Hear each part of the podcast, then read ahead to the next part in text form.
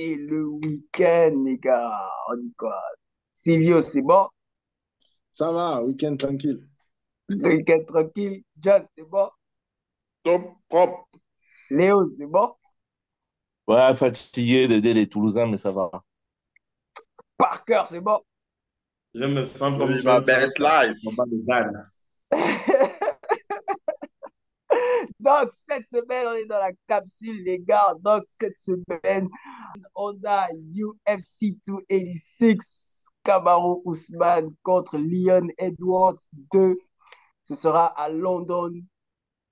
Et avant ça, on va d'abord revenir sur l'état de la catégorie heavyweight en UFC. Qu'est-ce qui se passe? John Jones arrive il fait la terreur. Est-ce que la catégorie a le niveau ou bien la catégorie a baissé en niveau? C'est sur cela qu'on va euh, débattre aujourd'hui. Et ensuite, on va se tourner sur l'un des combats les plus polémiques de l'histoire qu'il y a eu en boxe. Floyd Mayweather contre Oscar de la Hoya, les gars. Léo et Parker sont prêts pour ce, sont prêts pour ce débat. T'inquiète pas, Léo, je te rejoins.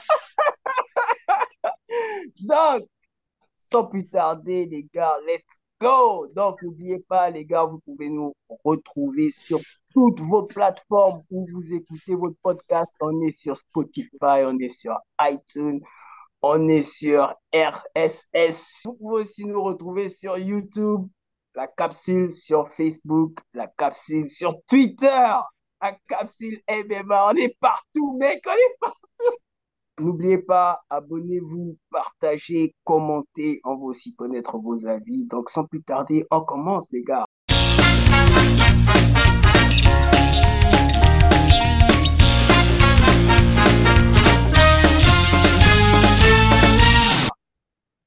Il y a deux semaines de cela, John Jones faisait son retour à UFC 285.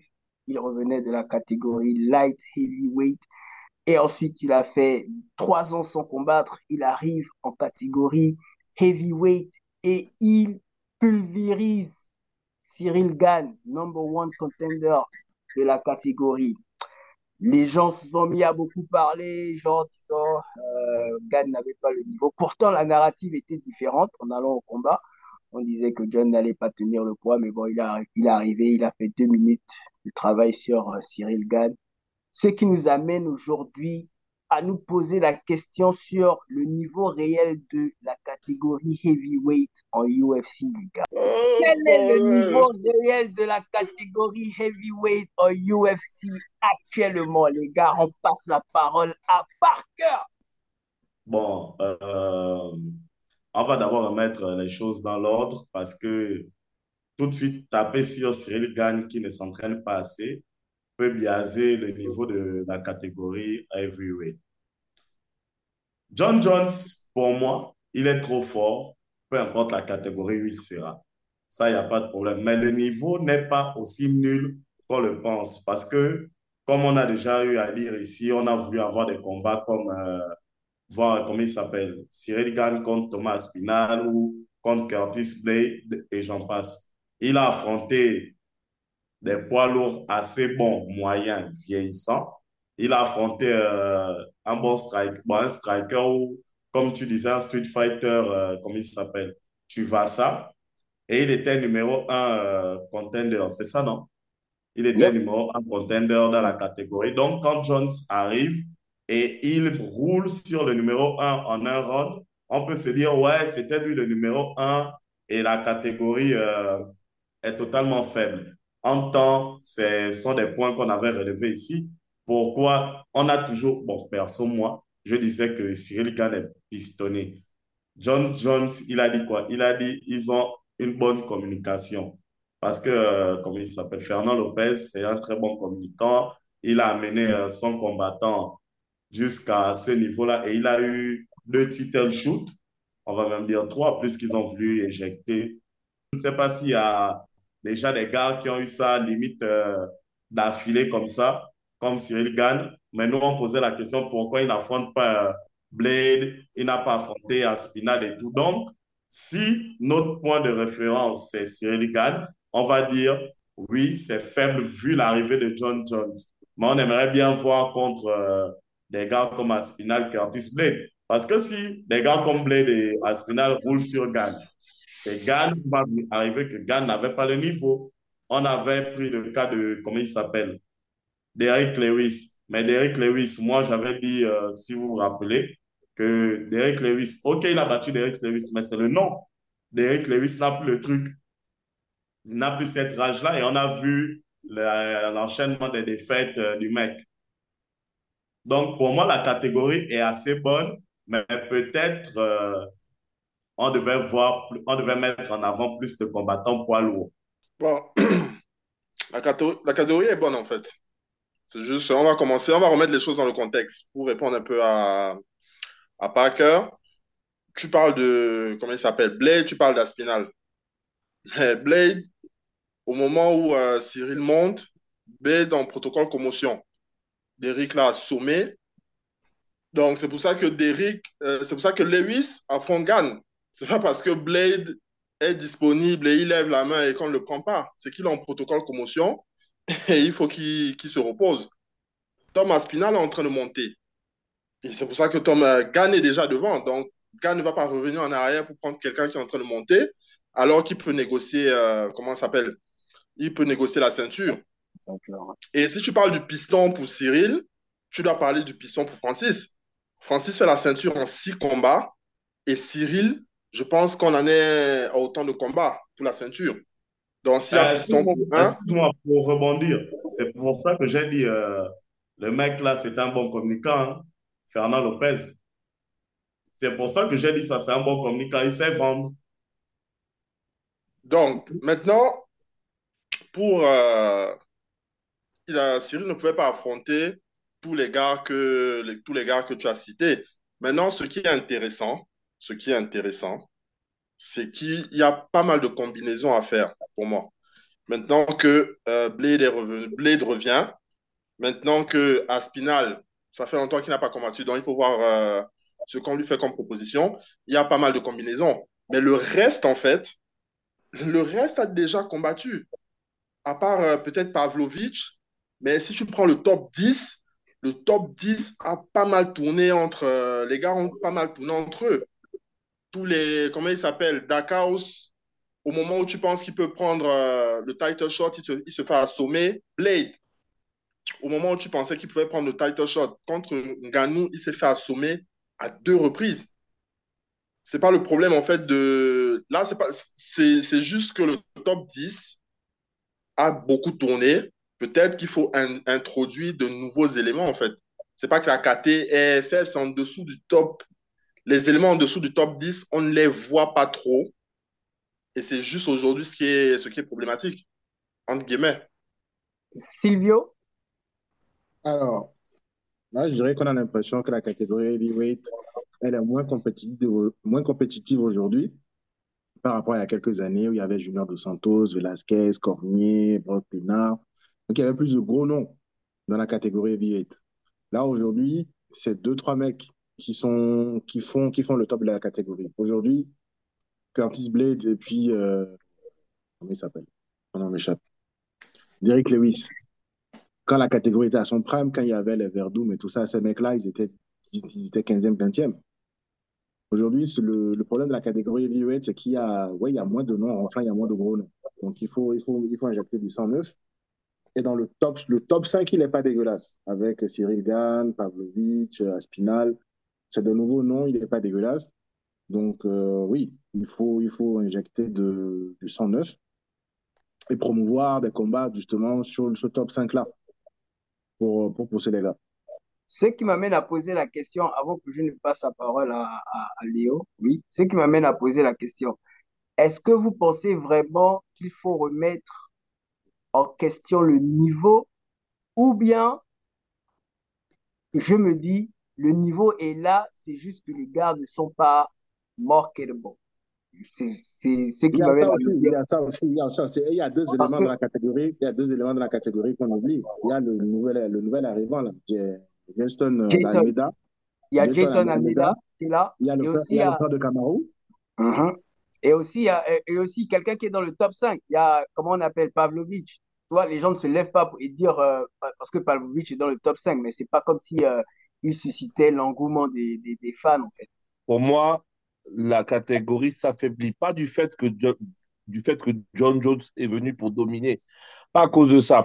J'ai souvent tendance, quand je vous écoute, à entendre vos références. J'ai l'impression que vos références ne, euh, ne vont pas plus loin que les dix, les dix dernières années, souvent. Moi, je, pour moi, la différence entre les heavyweights de maintenant et les anciens, c'est leur, leur passé.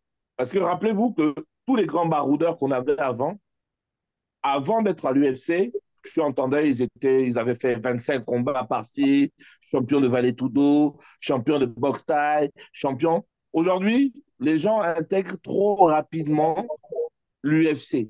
Et donc, on ne connaît pas forcément leur valeur intrinsèque.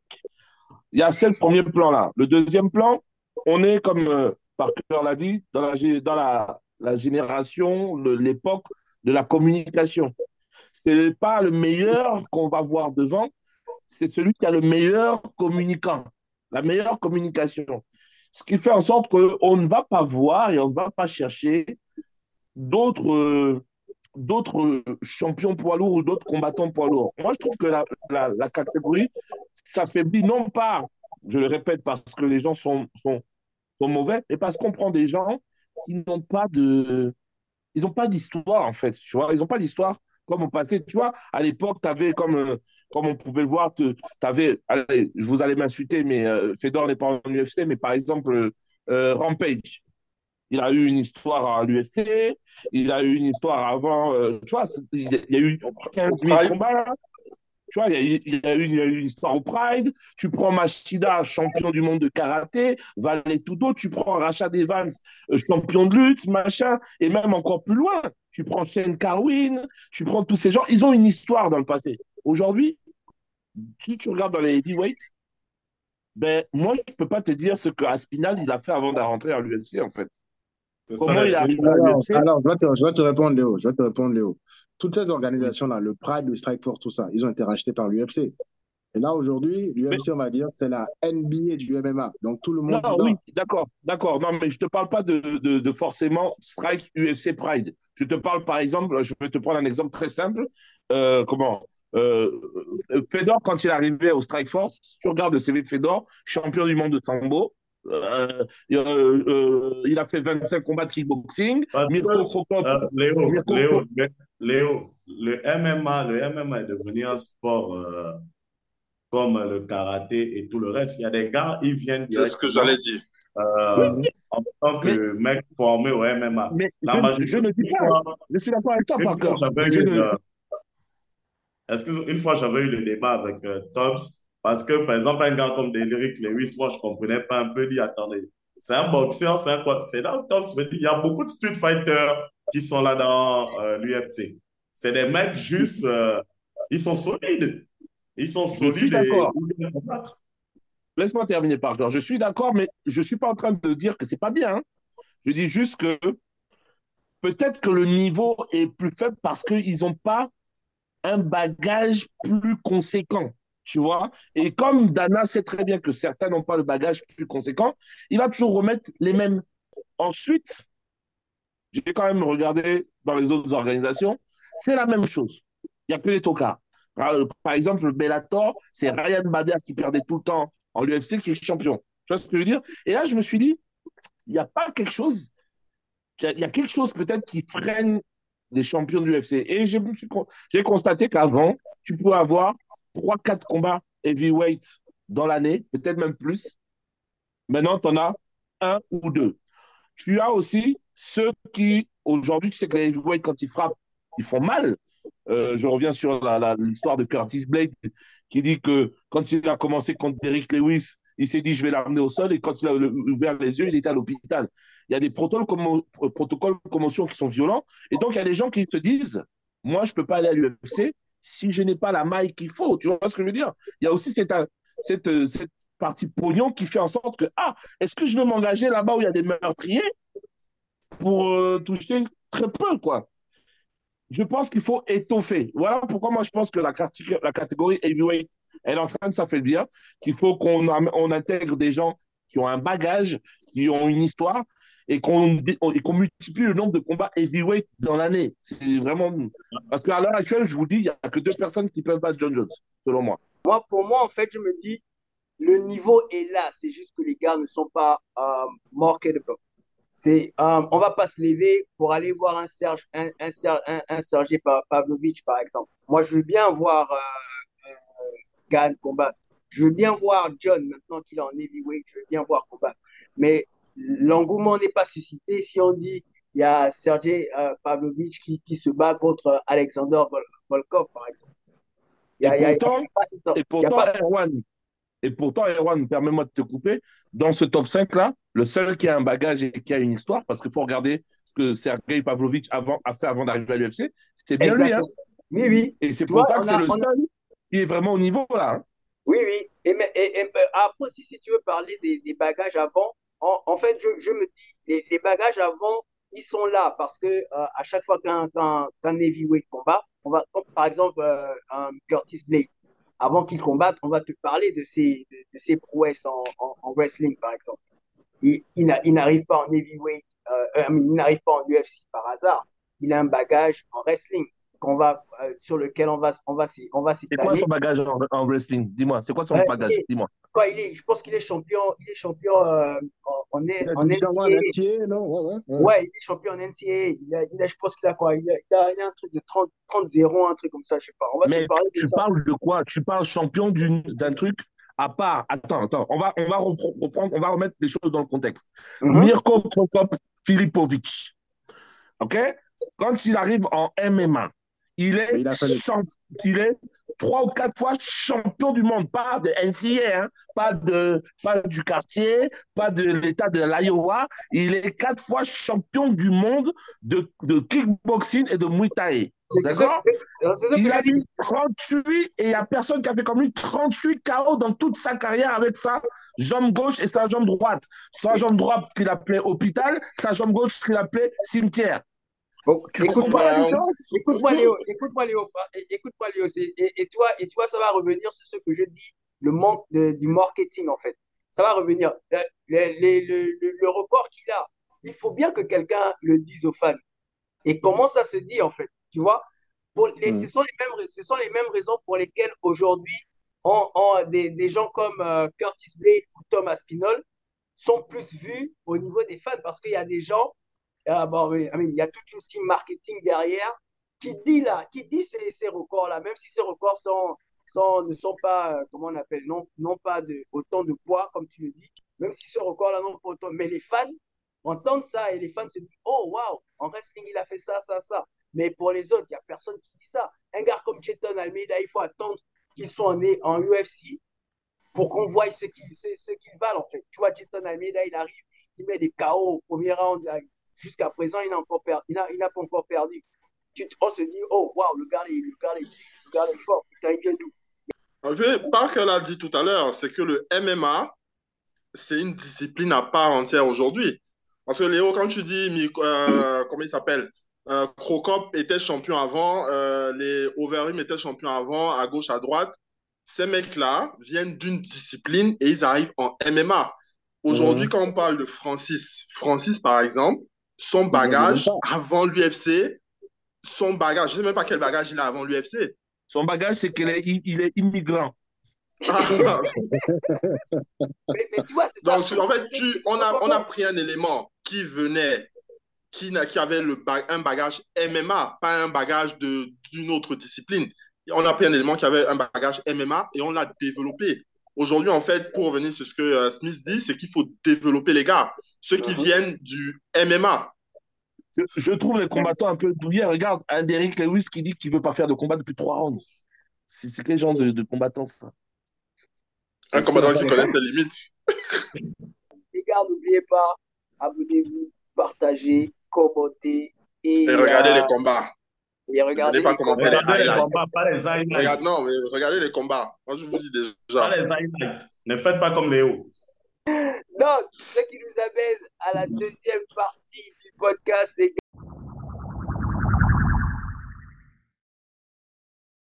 gars. le Back in Time. Donc, Back in Time, vous savez, il s'agit de revenir sur les combats qui ont marqué nos esprits. Et cette semaine, on se focalise sur l'un des combats les plus polémiques de l'histoire qui a opposé Floyd Money Mayweather contre Oscar de la Hoya.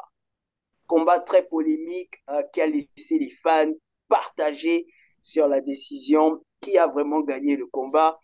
Donc, on va revenir dessus, les gars. Qu'est-ce que le combat vous a fait ressentir euh, pour vous? Qui a gagné le combat? Pour vous, vous avez retenu quoi de cet événement? On va commencer avec John. non, pas qu'on aurait dû commencer, il aurait dû commencer.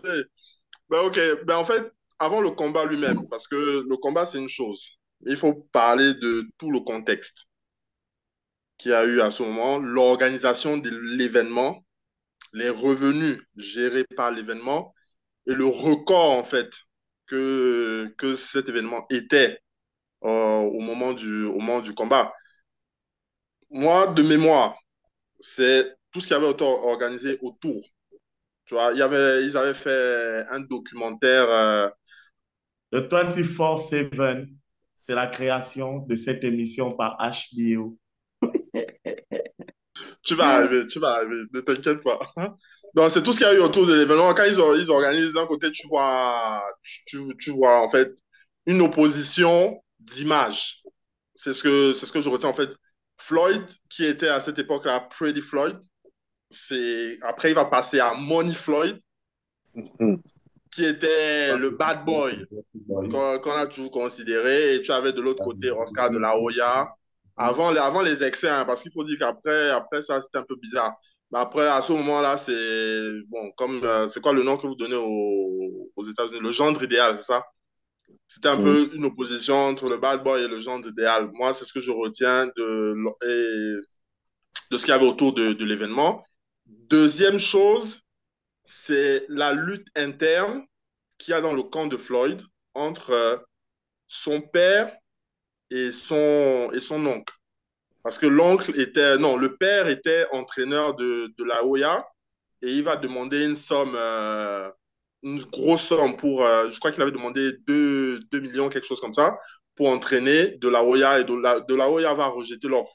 Il revient dans le camp de son fils. Le problème, c'est que son fils a toujours le tonton qui est, qui est là, qui entraîne depuis, et son fils ne veut pas laisser la place euh, au père.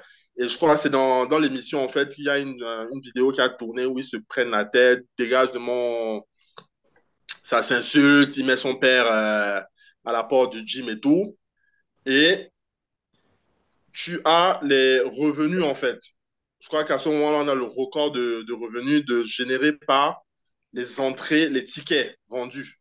On a quelque chose comme 19, euh, 19 euh, millions de, tickets vendus. Ensuite, on a les pay-per-view de l'époque. Et à cette époque-là, De La Hoya est mieux payé que Floyd. C'est à, partir de ce combat que Floyd passe le stade, euh, le stade d'après. De là où il y a mieux payé que Floyd. Maintenant, en ce qui concerne le fight lui-même, pour moi, il n'y a pas split decision. Moi, je vais être direct, il n'y a pas split decision. Floyd gagne le combat. Parce qu'il ne faut pas confondre un. Ah non, non, non. Tu peux bouger encore la tête. Tu n'as pas bien bougé la tête. Bouge encore la tête. Parce qu'il ne faut pas qu'on confonde dans ce sport l'agressivité. Être agressif, ça ne veut pas dire que tu as touché ton adversaire. Ça veut juste dire que. Ça veut, juste, ça veut dire que tu as été agressif, c'est tout. Tu as beaucoup. Et il faut regarder les stats. Et parce que tu bouges la tête, tu oublies un élément. Il faut regarder les stats. Entre les coups donnés. Par Oscar de la Hoya. Et les coups qui, euh, que Floyd a reçus. Le pourcentage de, de la Hoya, on est à peine au-dessus des 20%. Donc, tu ne peux pas gagner un, match en 12 rounds en étant à peine au-dessus de 20%. Floyd, il est au-delà des 40. Donc, le fait que. Il, a été agressif, il a voulu montrer parce que De La Hoya était. Euh, on disait que c'était son dernier combat à ce moment-là, il voulait partir en beauté. il a juste été agressif. C'est bien, il a poussé Floyd un peu dans ses retranchements, etc., etc. Mais c'est tout. Ça me rappelle euh, le, le, combat numéro 2 contre Maïdana. C'est l'agressivité, mais il n'a pas touché autant que ce qu'on a, pu, ce a pu croire. Donc, la split decision pour moi, c'est split decision, c'est parce que De La Hoya était aimé. Et il était, c'était chez lui. Las Vegas, c'était un peu chez lui avant que ce ne soit le terrain de jeu de Floyd. Donc, pour moi, c'est, pour moi, c'était ça, en fait. Ok, ok, ok. Moi, Donc, continue à bouger la tête. Je vais revenir sur un truc. Pour ce combat, ce que je retiens, la vision marketing de Floyd, oui, tout ce qui s'est passé autour, comme John a, dit, la vision marketing, il faut vendre aux fans, forcément, il faut vendre aux fans un personnage. Et, Floyd avait choisi de, de, se faire passer pour un bad boy, ce qui a permis aux gens de dire, oh, ce combat sera un bad boy contre un enfant de cœur. Oscar de la Hoya contre. Euh, c'est ça en fait. Et puis aussi, il y a eu le, mini, documentaire. Et ça me ramène à dire ce que j'avais déjà dit euh, euh, lorsqu'on était revenu, lorsqu'on avait fait le back in time sur Conor McGregor. Floyd, c'est quelqu'un qui sait vendre un événement en fait. Même si l'événement est, est bad, Floyd sait toucher le cœur des fans. S'il a, s'il a besoin de se faire passer pour un mec méchant pour vendre le combat, c'est ce qu'il va faire. S'il a besoin de se faire passer pour quelqu'un qui a, qui a, qui a, qui a, qui a, taffé dur, c'est ce qu'il va faire. Il, il, va vendre la chose. Côté promotion, il n'y a rien à dire de Floyd. Maintenant, on arrive au combat lui-même. Les gars, il n'y a pas de fumée sans feu. Si les gens sont partagés, c'est parce que Floyd a bien et a bel et bien perdu ce combat-là. Les grands moments de ce combat, les grands moments de ce combat ont été marqués par De La Hoya. Vous me parlez d'agressivité ou bien quoi? Non, il a fait les grands moments de ce combat. Floyd, qu'est-ce que Floyd a proposé? Floyd a proposé sa technique de d'habitude, tu hit et tu run. Tu hit et tu run. That's, that's, that's, not boxing. Non, c'est pas hit and run, c'est hit and dodge. Yeah, yeah. Deux choses différentes. J'appelle ça hit and run parce que c'est pas dodge, c'est you running around the, you running around the ring. C'est fou en fait. Yes, c'est une technique, c'est une technique qui a fait de Floyd ce qu'il est, c'est une technique révolutionnaire. Yes, il a, il a, il a apporté quelque chose de plus à la boxe. Mais pour moi, je suis désolé et je pense que Léo dira la même chose. Pour moi, Floyd a perdu ce combat en fait. Léo ne va pas parler parce que, écoutez, je n'arrive pas. C'est fort là. Monsieur, attendez. À un moment donné, soyez un peu sérieux avec vous-même. Oh my God! Et, et, quand tu parles de moments forts de ce combat, nous nous rappelons tous du neuvième round de ce combat où Oscar de la Hoya brasse du vent en attaquant Floyd. Il esquive tous ses coups. Monsieur, quand on parle de moments forts, c'est aussi l'art d'esquiver de Floyd Mayweather. Bon, bonjour à tous, c'est Jess Parker dans la capitale représentant de Mayweather Promotion. Je peux commencer. Le 5 de mayo, le 5 mai. Oui, vous devez la reconnaître. C'est bon, non? Tu sens ça? Hein? oui, le 5 mai, ce combat a donné naissance à Money Mayweather. Pour revenir un peu sur ce que John et Smith ont eu à dire, et je te corrige, Smith, ce n'était pas la, la vision de Mayweather à ce moment-là, mais c'était la vision de Oscar de la Hoya. Et c'est de là où Mayweather s'inspire. Et c'est de là où Mayweather s'inspire pour Mayweather Promotion. Parce qu'il a vu comment Oscar, euh, c'est un événement qui était sous couvert de Golden Boy. Euh, le truc d'Oscar de la Hoya. Il a vu comment Oscar a géré le truc. Et ensemble, ils ont, avec HBO, euh, créé, accepté, parce que ce ne sont même pas les créateurs, accepté de faire l'émission 24-7. Euh, tu vois, et maintenant, dans cette émission, il y avait le, le genre idéal, comme John a dit, qui était Oscar de la Hoya, et il y avait Pretty Boy, l'autre côté. Maintenant, en créant le personnage, Floyd voulait montrer qu'il avait l'argent. C'est là où venait mais, euh, Money Mayweather. Tu vois un peu, non? Bon, là, c'était pour te remettre dans le cadre. Je ne vais pas rester. John a déjà tout dit. Ils ont généré assez d'argent et tout, et tout, et tout. Il n'y a pas de problème. Allons-y dans le vif du sujet. On parle du combat. Comment ce combat, toi, tu es un expert de la capsule, tu peux dire que ce combat, il n'y a pas split décision ou Floyd a perdu. Soit, dis même split décision avec ce juge-là qui, euh, qui s'est embrouillé dans ses propos. Mais à aucun moment, Floyd ne perd ce combat. Je suis désolé. Floyd ne perd ce combat à aucun moment parce que même les stats sont clairs. Et j'ai les stats là, dans ma main. Oscar de la Hoya a exactement envoyé 587 coups, dont 122 ont touché Floyd Mayweather, ce qui fait 21%. Floyd Mayweather a exactement envoyé 481 coups, dont 207 ont touché Oscar de la Hoya, ce qui donne 43%. Quand on parle de coups puissants, parce que là, c'était quand tu touches de coups puissants, Oscar de la Hoya a envoyé 341, dont 82 touches Mayweather. Et Mayweather a envoyé 241 coups, dont 138 touches Oscar de la Hoya. Les statistiques sont claires. Les statistiques, la... basées sur les statistiques qui varient d'une page à une autre. Je comprends pas. Monsieur, qui va, mais qui va, montre-moi, montre-moi, monsieur, je suis sur Bleach Report.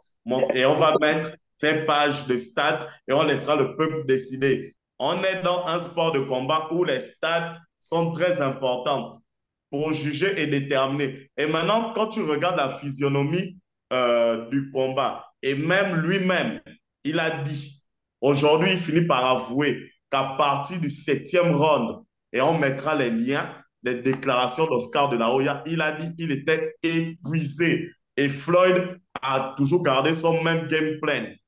Il a rendu les honneurs à Floyd et il a dit il aurait aimé affronter Floyd quand il était même un peu plus jeune pour voir ce que ça allait donner. Donc, monsieur, quand vous arrivez ici, hmm. dans cette capsule, avec des Oh, pour moi, oh, pour. Ce n'est pas pour vous.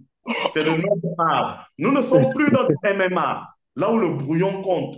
Ici, c'est de l'art. L'art, c'est le beau. Esquive, il court un peu. Pas la brutalité, non On est, la on est, dans un, on est dans un sport de combat, c'est vrai.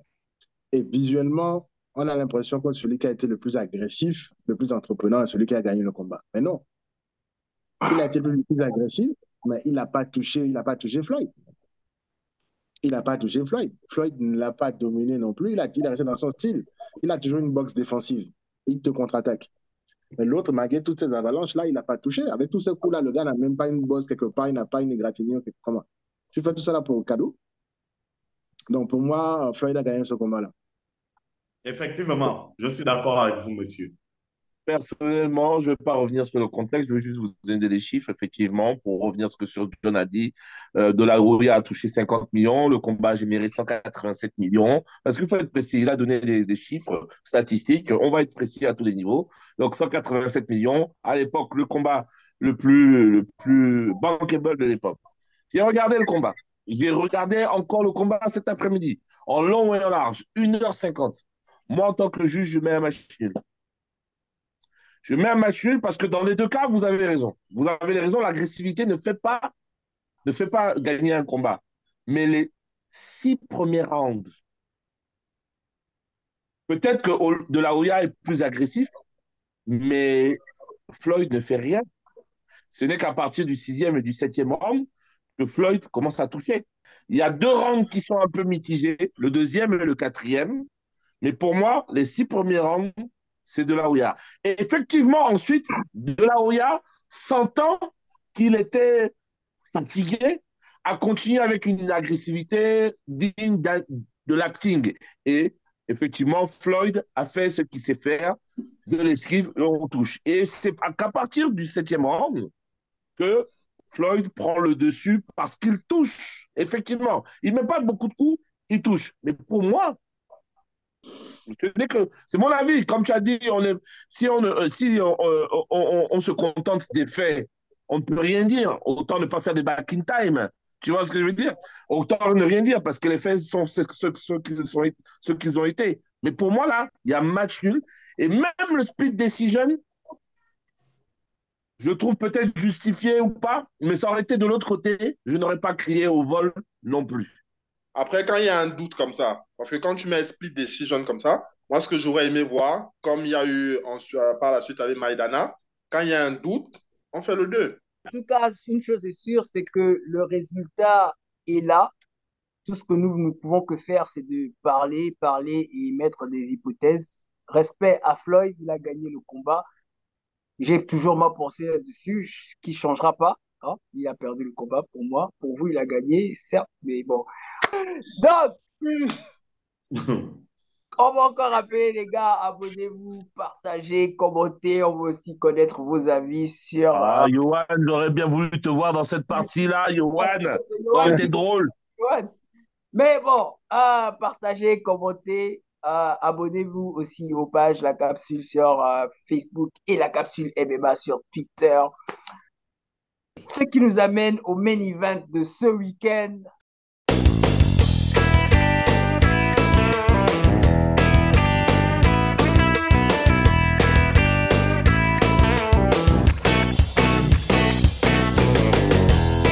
UFC 286, Kamaru Ousmane, Leon Edwards pour le titre en welterweight, le titre qui appartient en ce moment à Leon Edwards.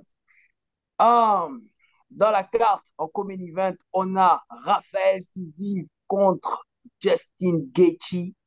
Les gars, comment vous voyez la chose se passer? Donc, on va rappeler, on va um, analyser le common event et le main event et aussi on va pronostiquer le common event et le main event. Donc, on commence avec le common event. On a Raphaël Fizif qui est sur une série de victoires de 6 qui va affronter Justin Gaethje qui revient d'une défaite contre Du Bronx, Charles Oliveira. Comment vous voyez le combat se passer, les gars? On va donner la parole à Léo. Let's go. Bon, les gars, misez déjà sur le combat, de, la, le combat de la soirée. Parce que là, on a deux farfelus, mais clairement, deux farfelus, deux mecs qui, qui vont au combat. J'ai regardé encore, j'ai revu encore les, quatre défaites de Justin Gagey. J'ai l'impression même que quand il prend les coups de poing qu'il perd, il est content. Il sourit. Ah, oh, j'ai perdu. Des gens qui aiment la castagne, tu vois, non? Tu sens que ça, là, ça va aller loin. Et quand je regarde les combats de Raphaël euh, là, ces cinq derniers combats, ou cinq ou six, performances de la, de la nuit, ou combat de la nuit. Tu comprends? Là, c'est un combat qu'il ne faut pas rater. Parce que je. Pourquoi je vous dis ça? Parce que Ousmane, Cam... Euh, Ousmane Edwards, on va s'emmerder. Je t'annonce déjà, on va s'emmerder. Donc, c'est ce combat-là qu'il ne faut pas rater. Ça va être un combat de force et ça va être un combat où le plus jeune, et moi je te dis, le plus jeune gagnera. Le, enfin, le plus jeune, pas au niveau de l'âge, mais le plus jeune en performance, le plus jeune, la fluidité, c'est celui-là qui va gagner. Tu comprends? Parce que là, ça, ça, ça, peut même se terminer en 20 secondes, hein, ce combat-là. Hein. Ah, parce que celui qui va prendre le nerveux coup à la mâchoire, là, il est mort. Je ne donnerai pas mon pronostic maintenant, mais moi, les gars, ça va être un combat à suivre. C'est trop, mais j'espère que ça va beaucoup saigner. Ce combat-là, j'espère que je vais voir du sang. C'est tout ce qui m'intéresse sur ce combat. Je ne vois pas les gars arriver à la décision. Je ne vois pas les gars arriver à la décision. Mais je sais que. Est-ce qu'ils vont passer le troisième round? Je ne pense pas. C'est sur trois rounds. C'est sur trois rounds. C'est sur trois rounds. Ah Non, le premier event. On dirait que c'est Léo qui a raison. Hein. Je ne sais pas si les gars là vont passer le premier round. Il y a un qui va mourir. En tout cas, le plus faible va prendre cher. Ouais, ça va être, ça va, ça va être une guerre terrible ce combat-là. Donc, euh, oui, à mon avis aussi, ça ne va, va, pas finir les trois rounds. Ou sinon, mais si ça va en trois rounds, ça va être une guerre terrible. Moi, ça me fait penser, moi, ça me fait, moi, ça me fait penser euh, au combat de Michael Chandler contre Justin, euh, Justin Gaethje aussi. Je, je pense, Ouais. Mhm. Je pense que ça sera une guerre comme ça. Après, après si Fiziev vient avec euh, les takedowns, ça va changer la, la, la, dynamique du combat, mais je veux que ça reste lui. Je veux que ça reste debout. Et tu sais, c'est quoi la différence entre Fiziev et Chandler? C'est. Ouais, c'est. Voilà, merci. C'est qu'il y en a un qui n'est pas bête. Ouais. c'est ça, en fait, le truc. Vas-y, John. Vous avez, vous avez tout dit. Là, on a potentiellement, sur le papier, on a potentiellement un combat. Euh, on peut avoir potentiellement le combat de la nuit. Ouais. C'est-à-dire, on a des gars, Justin Gagey, lui, à un moment donné, euh, il pas bien trouvé. Parce qu'à un moment donné, tu as l'impression que le game plan, en fait, il déconnecte et il veut seulement, il veut seulement le, le chaos total. C'est-à-dire, tu, as l'impression que le coach lui dit non, Justin, va, applique-toi, déplace-toi. Il dit à un moment donné, ça saute et puis il veut seulement taper, taper dans tous les sens. Tu sais, on dirait les chiens, les chiens où on dit allez, chop, chop! Exactement. Et tu as Fiziev qui, euh, pareil, mais en plus mesuré. C'est quelqu'un qui n'a pas peur, qui n'a pas peur de la guerre et qui sait comment répondre. Quand le, combat, son combat contre euh, RDA, c'est, il n'a pas peur de, il n'a pas peur de répondre. Donc, même les changements de niveau, c'est quelqu'un qui est prêt. Et pareil, le combat, le combat contre Bobby Green. Le combat là n'arrive pas à la fin. Regarde le combat contre Bobby Green. c'est un guerrier, Raphaël. Raphaël, c'est un guerrier. en tout cas. Donc, c'était ça pour le comedy event, ce qui nous amène au main event de la soirée. Kamaru Ousmane contre Leon Edwards 3. Le premier combat, c'était soldé par une décision unanime de Kamaru Ousmane. Le deuxième combat se solde par un headshot dead, pas for power de Leon Edwards. Maintenant, ça nous amène au troisième combat à Londres. Comment vous voyez la chose se passer? Est-ce que vous me permettez de commencer? Vas-y, commence. moi, euh, je vois la chose se passer comme cela, en fait. Du, premier, du deuxième combat, du deuxième combat, je ne retiens qu'une seule chose. je ne retiens même pas le headshot. Du, deuxième combat, je ne retiens pas le headshot dead. Du deuxième combat, je retiens le premier round. Parce que après le premier round, Leon Edwards n'était plus le même. Pourquoi? À cause de l'altitude. Ça, c'est un élément qu'il ne faut pas oublier. Les gars combattaient en altitude. On peut entendre le corner de Leon Edwards dit What's going on, son? Give me something. You're not the same. Parce que les gars, l'altitude coupe le cardio des combattants. Et ce n'était pas seulement pendant ce combat-là que ça s'est passé. Hein. Ça s'est passé pendant toute la soirée. Tous les combattants ont été victimes de l'altitude. Donc, à qui vous donnez le premier round? À qui je donne le premier round? C'est cela qui va déterminer l'issue du combat. Moi, je me dis aussi que le combat va aller jusqu'à la décision des juges. Et mon pronostic, vous l'aurez à la partie pronostic. Effectivement, moi je suis d'accord avec euh, Erwan. Nous savons tous que Erwan a eu euh, un pronostic euh, idéal parce qu'il devait me dépasser, sinon il n'allait pas prendre ce risque-là. Mais il veut jouer trop, le gars qui a trop eu le flair alors qu'il était en stress, en sueur. Et on sait tous comment ce combat risque de finir. Et comme Léo avait dit tout à l'heure, il sera ennuyeux de ouf. Non, euh, pour moi, il ne sera pas si naze que ça. Bon, on a parlé de la partie euh, altitude qui a eu beaucoup de qui a eu beaucoup d'influence en fait sur euh, la performance de, Edwards. Mais pour moi, il sera pas il sera pas naze. Parce que si tu prends le premier round, rien que le premier round, et on laisse le reste du combat, tu vois à quel point euh, c'était disputé. Et je, pour répondre à ta, à ta question, euh, je, le donne même à, je le donne même à Edwards. Et quand tu, si, on se base sur ce premier round et du fait que le gars sera à son niveau, il sera en forme, parce que moi j'avais pronostiqué au premier victoire euh, d'Edwards à la décision. Pour moi, on n'aura pas un combat ennuyeux. Il sera euh, très stratégique parce que Kamaru, en fait, ne va pas vouloir répéter les mêmes, la même erreur. Il ne va pas vouloir répéter la même erreur parce que bien avant le, head kick, euh, Edwards avait remarqué, le, avait remarqué en fait euh, la faille, il avait, il avait trouvé la faille, mais il n'arrivait pas à timer le gars. Bon, à la fin du truc, il s'est dit, euh, de toute façon, il a, il a envoyé un Ave Maria, il a dit, ça passe ou ça casse. Et si il est en forme, et je pense qu'il le sera, on aura un Edwards beaucoup plus euh, à l'image de son, de son premier round et Kamaru suffisamment stratégique, jouer avec euh, ses forces. Je pense pas qu'il va, il va lutter quand ce sera nécessaire de lutter, striker quand ce sera, ce sera nécessaire de striker. Donc, on ne sera pas dans l'ennui comme, euh, comme vous le pensez en fait. Moi, voilà. Bon, écoute, John, je pense que tu es très paradoxal dans ce que tu dis parce que qui dit stratégie en MMA dit on s'emmerde. voilà. C'est aussi simple que ça. C'est la plupart du temps, c'est ça. Moi, je vais dire comment ça va se passer. Premier round, ils vont se jauger.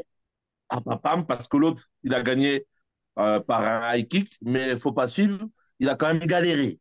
Et l'autre, il a pris un high kick, donc il va réfléchir. Donc, ils vont se regarder.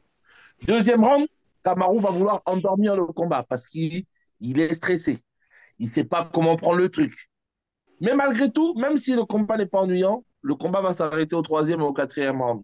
Parce qu'à un moment donné, il y en a un qui va être tellement fatigué de l'ennui de ce combat, mais il y en a un qui va vouloir démarrer et qui va se faire contrer. Aussi simple que ça. Voilà comment moi, je vois le combat.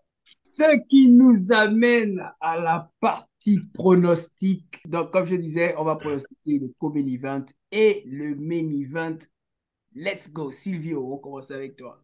Gedji KO deuxième round et Kamaru à la décision. Fiziev KO troisième. Kamaru soumission au quatrième. Fiziev à la décision et Leon Edwards, soumission au quatrième round. PDF, KO troisième, Camaro à la décision. Euh, Fiziev, KO premier, Camaro soumission troisième.